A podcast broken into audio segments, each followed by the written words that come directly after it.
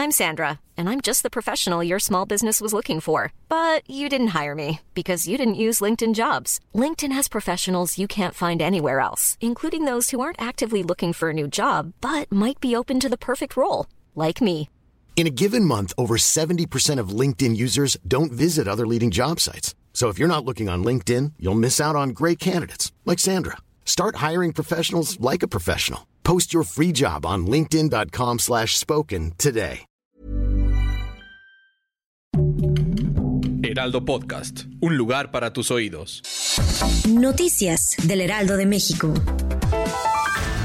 La Fiscalía General de la República informó que tras realizar sus investigaciones en Yucatán, llegó a la conclusión de que el joven José Eduardo Ravelo Chavarría no fue víctima de tortura ni de violación. La dependencia federal señaló que lo que sí existió fue la falsedad en dictámenes ministeriales, por lo que ejercerán acción penal en contra de tres servidores públicos de la Fiscalía de Yucatán.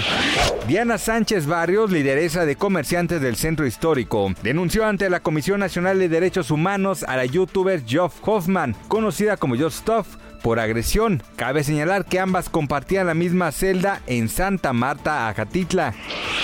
Facebook, la red social más popular a nivel mundial, anunció este jueves su cambio oficial de nombre a Meta. Así lo confirmó su fundador Mark Zuckerberg este jueves en el evento anual de la compañía Facebook Connect. Zuckerberg señaló que la compañía operará ahora bajo ese nombre con el fin de reflejar el nuevo enfoque de la empresa que trabaja en la construcción de su metaverso. Jason Momoa fue diagnosticado positivo al virus COVID-19 en su rodaje de la cinta Aquaman y el Reino Perdido en Hertfordshire, Reino Unido, de acuerdo con informes del portal The Sun. Gracias por escucharnos, les informó José Alberto García. Noticias del Heraldo de México.